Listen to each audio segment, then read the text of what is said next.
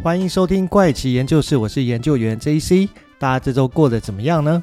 今天要来跟大家聊一聊，就是家或者是住所啊，对你而言是一个什么样的一个环境哦？我们如果一般回到家啊，就是你在外面忙了一天啊，奔波啊，工作啊，忙碌之后回到家，其实应该是一个让你可以又放心又安心，还可以真正做自己的一个私人领域空间哦。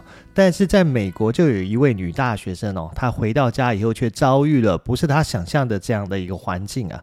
在她家里，竟然有一位不速之客等着她回家！不但是监视她，还对她施暴哦，将这个原本是应该是放心休息的场所，变成是她最终安息的场所。这么一个可怕的事件，就发生在二零一五年的美国田纳西州。今天要跟大家分享的故事，就是发生在二零一五年田纳西州一位名叫 Heather Maypers，就是希瑟梅尔普斯的女大学生身上的一个谋杀案哦。希瑟的全名是 Heather Nicole Maypers，翻成中文呢，应该就是希瑟尼可梅尔普斯哦。她是出生在一九九二年的佛罗里达州。她是一位总是面带着甜美微笑的女孩哦。在二零零四年的那一年呢，希瑟的妈妈又生下了一个弟弟，叫做莱恩。但是莱恩呢，被诊断患有发展性障碍哦，所以从那个时候开始，希瑟更加的关心自己弟弟的学习与发展哦，不是只顾自己的玩乐啊、学业啊。可是那个时候呢，其实他才七年级而已哦，也就是我们的国中一年级。事实上呢，他在高中的时候呢，花了大部分的时间呢、哦，来照顾他的弟弟莱恩。除了帮助他学习说话、学会走路以外，他其实非常的爱护他弟弟啊。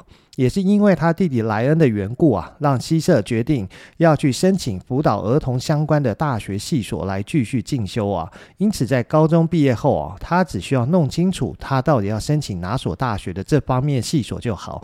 不过呢，要去申请哪间大学的这个决定哦，有点像是别人为他做出的决定哦，而不是他自己或是他父母为他的建议哦。不过他的妈妈还是很支持希瑟的个人目标啊。至于后来选择去哪间大学继续学习，其实是一位朋友帮他做出的决定啊。那就是在希瑟高中毕业后哦，希瑟有一位朋友叫做查兹哦，突然打了电话给他。查兹当时就住在田纳西州的莫伯里斯伯勒啊。当他们在电话上聊天的时候啊，希瑟向查兹提到啊，他正在找一所大学来继续进修。就在这个时候呢，查兹建议啊，希瑟应该要来田纳西州找他，因为呢，这里是一个很棒的学区哦。他认为这里应该非常适合希瑟哦。在西瑟听完后呢，在实际去到田纳西州之前哦，西瑟其实已经对于搬过去田纳西州感到兴奋跟期待哦。而西瑟也是一位行动力十足的女孩哦，她很快就开始计划自己搬去田纳西州的事情。到了二零一五年的一月哦，希瑟就离开了德克萨斯州，前往田纳西啊。那让他感到开心的是，他甚至不需要烦恼要去哪里住，或者是去哪里找住的地方啊。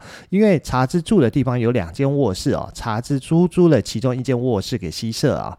其实呢，查兹也不是第一个向希瑟提供帮忙的人哦，因为希瑟的外形出众哦，许多男性啊看到他都想跟他交朋友。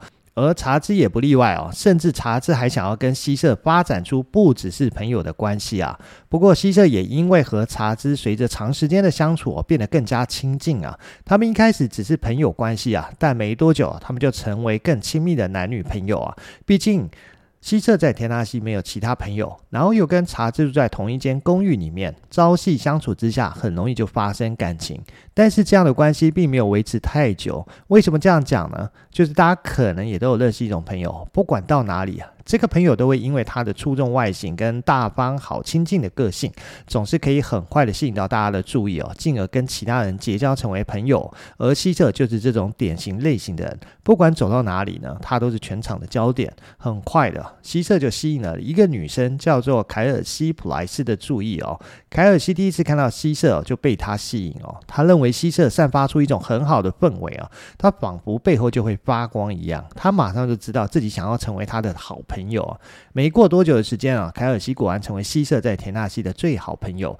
他们不但住在同一栋楼，甚至还一起工作啊。因为凯尔西呢，帮希瑟在自己工作的地方也找到一个职务哦，甚至还找到一个新的住处哦，也就是他们一起工作的 Cope 公寓大楼。而希瑟在这里担任房仲的工作。对于希瑟而言呢，这里的一切都是那么新鲜有趣哦。不管是去上班、去酒吧、去俱乐部、跟朋友一起喝酒，都是希瑟新生活的一部分哦。所以白天呢，希瑟跟凯尔西会认真上班哦，晚上呢就是尽情狂欢。那那希瑟享受在这里的每一分每一刻哦，他很确定这就是他想要的生活，一切都正在步入轨道。除了他的恋爱关系之外哦，此外呢，发生在希瑟身上的坏事哦，也正在慢慢的萌芽中啊。这件坏事就是发生在二零一五年的八月七号。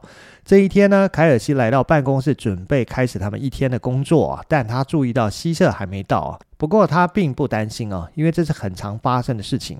因为希瑟有睡过头跟迟到的毛病哦。不过这不是什么大问题，因为通常凯尔西都会打电话把希瑟叫起来。那一天呢，大概是早上九点十五分左右，凯尔西打了几次西瑟的手机哦，不过他都没有接听电话。不过就算是这样，凯尔西依旧不担心，因为他们之间早就说好，万一西瑟没有到办公室，也不接电话的话，就请凯尔西直接去西瑟住的公寓按门铃叫醒他。如果按门铃还没有反应的话，就请凯尔西直接进门叫醒他，因为西瑟通常都不会锁门。所以凯尔西呢，马上就去了二楼，也就是西瑟住的公寓门口。他站在红色的门前面敲门哦，然后等了一下，发现没有人应门，他就再次敲门，再等待一下，还是没有人应门。这个时候呢，凯尔西决定直接开门进去公寓叫醒西瑟哦。但是呢，在进入公寓的时候，凯尔西看了一下门口，再看看床的位置。立刻呢，就看到希瑟，他是半躺在床上睡觉哦，他是趴在床上的，两只腿呢是挂在床的右侧哦。于是呢，凯尔西大叫西瑟哦，不过希瑟依旧没有任何反应哦。这个时候，凯尔西迅速的四处看看，然后他马上注意到床上没有枕头，还有就是希瑟身上只有一件衣服，下半身什么都没有穿。这时候，凯尔西心想的是说，哇，他是昨天晚上玩得太疯了吗？所以回来还。来不及躺在床上，就直接睡成这样的，所以凯尔西决定要走过去摇醒希瑟哦。想完之后，凯尔西就伸出手，轻轻拍了一下希瑟的右腿，同时喊着他的名字。但是呢，就在他的手碰到希瑟的一瞬间，凯尔西立刻知道出事了，因为希瑟的脚冷得像冰块一样，这不是着凉的感觉，而是像没有生命的冰冷哦。由于凯尔西一开始啊太过于急着叫醒希瑟，所以他没有注意到房间内的血迹哦。直到凯尔西碰触到希瑟，才意识到这一切。还有希瑟的死并不是自然死亡，而是一起谋杀。这时候的凯尔西感到非常的害怕跟恐惧，因为他不知道凶手是不是还躲在房间里面。凯尔西在不敢把视线转移到其他地方的状态下，慢慢的后退，后退，退出了公寓哦。之后，他赶快拿起手机拨打了九一一报案电话。接通电话的警员马上就问他发生了什么紧急状况吗？凯尔西好不容易从嘴里吐出了一句话，是说：“我想我这里发生了一起谋杀案。”在接到报案之后，很快的警察跟犯罪现场调查人员就被拍到的 Cope 公寓的案发现场。当警察抵达现场的时候呢，他们立刻就知道这是一起谋杀案。当他们进入西瑟的公寓时，他们注意到公寓里的状况哦。首先是调查人员注意到公寓里面有些凌乱，然后房间的百叶窗是被拉下来的，但没有被强行破坏的痕迹。还有房里的灯是开的。至于公寓的门没有上锁，这让警方认为西瑟是认识凶手，他可能让凶手进入了他的公寓。接着，警方看到西瑟的身体有一部分是横跨在他的床上，他的头部有明显的外伤。床单上面还有大量的鲜血，以及床垫后面的墙壁上也有血迹啊！警方还看到明显的证据哦，这说明凶手以非常残忍的方式攻击他。从现场的血迹推测，他至少被攻击了两次。具体状况呢，需要等法医进行更深入的调查。不过，调查人员在现场发现一个非常重要的线索，那就是一枚指纹。为什么会说这枚指纹是重要的线索呢？因为这是一枚带有血迹的指纹。任何指纹都是重要，但带有血迹的指纹意味着有人碰到希瑟的血液。如果这指纹不是希瑟的话，那应该就是属于凶手的。这枚指纹，而且非常的清楚，清楚的像是故意用手沾墨水，然后印在纸上那样。这如果真的是凶手留下的指纹，那这可帮了警方一个大忙。这时的警方还认为。跟美国国家的数据库比对指纹后，应该有办法帮助他们找到凶手。但是结果却出乎警方的意料，这枚指纹没有比对出任何的线索。这下警方只能指望法医团队哦，可以从验尸报告中发现什么新的线索或证据，让警方来继续追查凶手。与此同时，警方在思考的是为什么有人要这样做，而且更重要的是，是谁会做出这种事情。他们这个时候只能从推理来出发寻找凶手。警方认为答案可能就藏在西瑟的私生活中。他们需要一个知道西瑟昨晚最后见的人是谁，他有没有跟谁在交往，还有谁是最后一个看到他的呢？警方认为这些最好就是从西社的手机里面开始来找答案。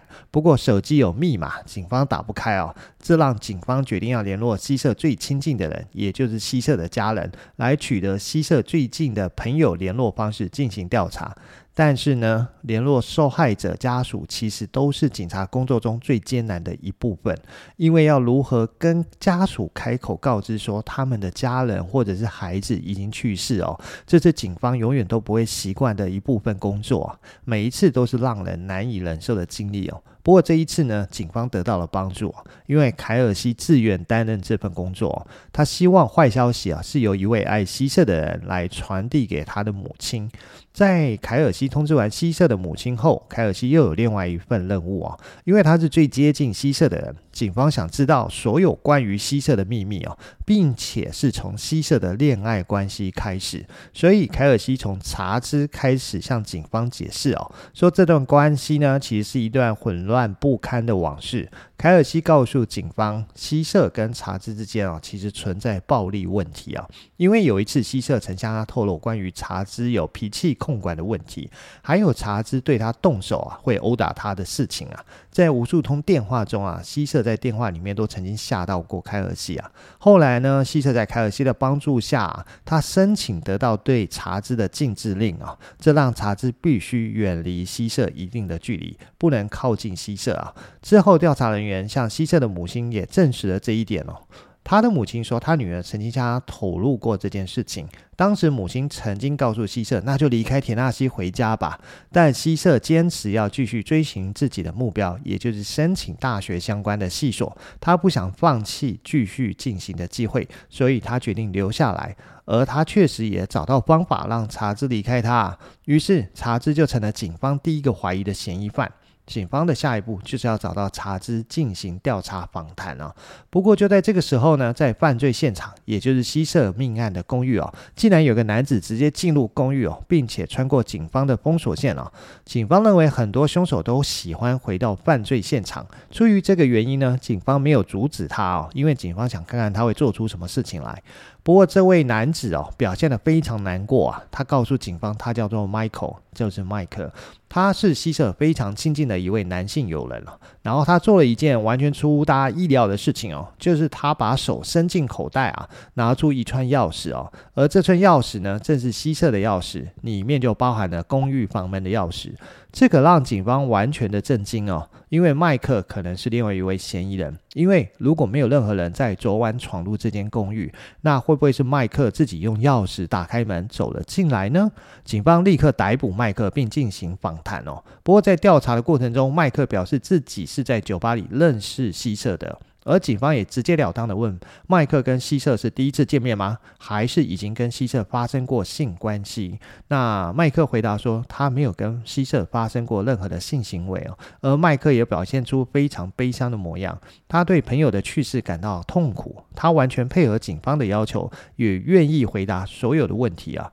不过，调查人员在麦克的访谈中获得一些新的线索，那就是西瑟遇害的那天晚上，麦克是跟他在一起的。麦克说呢，昨天他们去了一间叫做 O CHICAGO 的餐厅吃饭，不过吃完之后呢，麦克就选择回家了。而希瑟决定要继续去喝酒。那希瑟告诉他，他会跟其他朋友出去哦。不过到了晚上十一点四十分左右，希瑟突然打了电话给麦克。希瑟告诉麦克说，他需要麦克来酒吧一趟哦，因为他现在非常需要麦克的陪伴。因为在酒吧有人向他搭讪哦，但是让他感到非常的害怕。所以麦克后来就赶快赶过去了酒吧。接着麦克表示呢，他在凌晨两点半左右把希瑟送回公寓哦，并且送他上楼啊。那在警方调阅了餐厅的监视器画面，还有酒吧的监视器画面后，证实了麦克的说法。然后麦克向警方表示哦，如果有任何人在昨晚进入公寓哦，那可能是因为他的门没有锁而得以轻易的进入公寓哦。不过麦克说呢，希瑟当晚是把他的钥匙交给了麦克他本人，而麦克忘记将钥匙还给希瑟哦。所以到底是希瑟自己没锁门，还是有人闯入，或者是麦克拿着钥匙打开门进入呢？这里有太多令人值得怀疑的地方。不过麦克表示他很乐意提供他的 DNA 样本跟指纹来进行比对哦。最后警警方在比对后也证实哦，麦克跟现场留下来的指纹不匹配啊。不过，由于麦克是最后一个能够提供证据证明看到希瑟还活着的，所以他依旧是一位重要的嫌疑犯。在调查完麦克之后呢，法医的验尸报告出炉哦，结论是希瑟的确是遭到谋杀，死亡的主因是勒颈跟头部重击。还有呢，希瑟身上被发现有被性侵的痕迹啊，而且是有采集到相关的体液啊，所以法医进行了 DNA 的采样。不过这依旧跟麦克的 DNA 不匹配哦。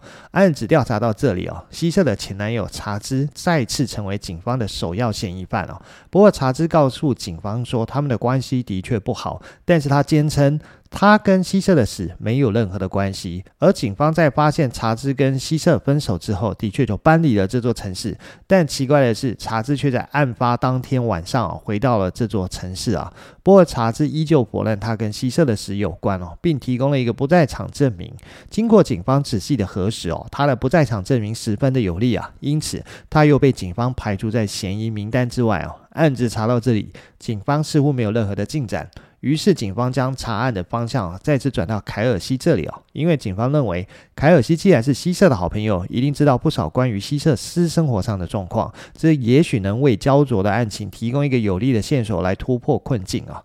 不过这一次，凯尔西感到自己被认为可能牵涉到这起案件啊。毕竟他是第一个发现希瑟遇害的人，在这一次对凯尔西的调查中呢，警方问了一些非常严厉和个人的问题哦，特别是将焦点放在希瑟与其他人的性关系上。凯尔西表示哦，自从希瑟跟查兹分手后，他的确和任何一位他喜欢的人会度过一些愉快的时光哦，尤其是他的社交生活是非常的活跃哦，因为他不但有趣哦，外表非常漂亮，而且还很好相处，所以周围总是有很多的男人可以让他选择哦。正如凯尔西所说哦，希瑟就像是一个男人磁铁哦。凯尔西甚至补充说哦，他身边哦总是有男人盯着希瑟哦。对他虎视眈眈哦，想要希瑟。接下来，凯尔西提供调查人员有关吸射最近接触比较频繁的所有男性友人名单。警方在查看名单跟比对案发当晚哦，希瑟去的场所监视器画面，发现当时没有看到凯尔西出现在监视器的画面中哦，因为当时凯尔西已经先离开回家。但凯尔西他说他在当天晚上啊收到了一则来自 Snapchat 的讯息哦，那个时间点是半夜哦，凯尔西是刚好醒过来去洗手间啊，在讯息里面呢，有希瑟和一位叫做阿尔塔维奥的男人的合照啊。其实这个男子啊，就是前面提到啊，在酒吧时有个男人让希瑟感到害怕，所以希瑟打电话给麦克，请麦克过去陪他，就是这位男子。凯尔西当时不觉得这是什么重要的事情，因此呢，他只是看了一眼照片，就回去继续睡了。他当时不知道那个晚上后来会发生这么严重的事情。阿尔塔维奥可能只是让希瑟心烦意乱，所以不得不求助麦克而已啊。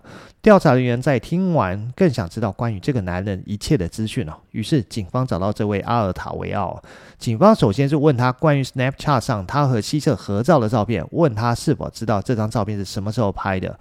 阿尔塔维奥表示呢，照片是从 Snapchat 上发给他的，然后他在深夜的时候还有收到来自西侧的一则讯息哦，讯息呢是要他大约在凌晨两点半左右叫他过去西侧的公寓那里。不过阿尔塔维奥表示他当时已经睡了，所以是第二天早上才看到讯息的。但是警方并不相信他的说法，可是阿尔塔维奥坚持他没有去过西侧的公寓哦。不管警方如何询问他，他都坚持一样的说法哦。接下来，警方告知阿尔塔维奥说，希瑟不但遇害，而且还被性侵。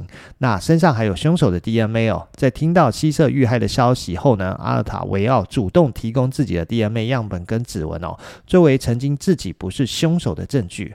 而警方也在逐步确认阿尔塔维奥提供的行程跟时间点后。发现他当时并没有在睡觉，而是和另一名女性在一起啊。所有的这一切啊，都被确认为是事实哦。因此，阿尔塔维奥也被排除嫌疑哦。接着，警方循着凯尔西提供的男性朋友名单往下追查。而下一位名单上的人呢，叫做布兰登，就只有布兰登，并没有他的全名，因为凯尔西说只知道他们是在酒吧认识的，所以没有更多关于他的详情可以提供哦。不过让警方讶异的是，布兰登这个名字在几份不同的犯罪报告中曾经出现过，甚至有一次被圈起他的名字哦。问题是他们一路查下来的讯息跟情报等等哦，都没有听说过布兰登当晚跟希瑟在一起啊。也没有任何他出现在当天晚上餐厅跟酒吧的照片与画面哦。不过让警方惊讶的是哦，当警方取得布兰登的指纹以后，没想到他的拇指指纹竟然跟案发现场留下的指纹比对成功了。那么警方接下来要做的就是需要了解为什么他的指纹会出现在现场。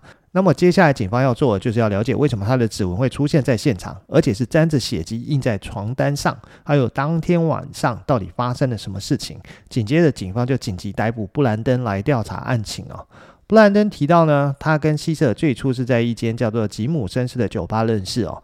那天晚上，布兰登就去了希瑟的公寓，时间差不多是在三到四个月前的事情啊。警方进一步问他是否和希瑟有过性行为啊。布兰登承认他们曾经发生过性关系啊，但称那是发生在他最后一次造访希瑟公寓的时候。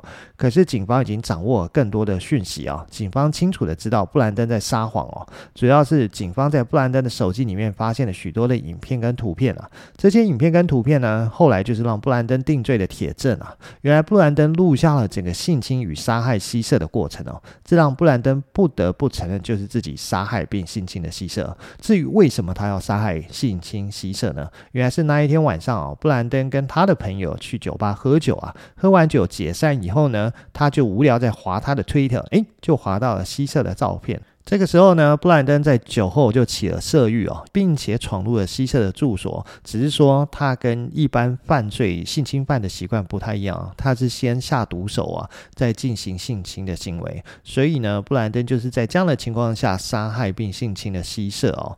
那最后他的一个结果是怎么样呢？首先是布兰登在被逮捕的当下，法官并没有批准布兰登律师所提出的五万美元保释金，而是设定了一个一百万美元的保释金高门槛，让他筹不出钱来交保啊。其次是他的审判啊，是在二零一八年二月开始啊。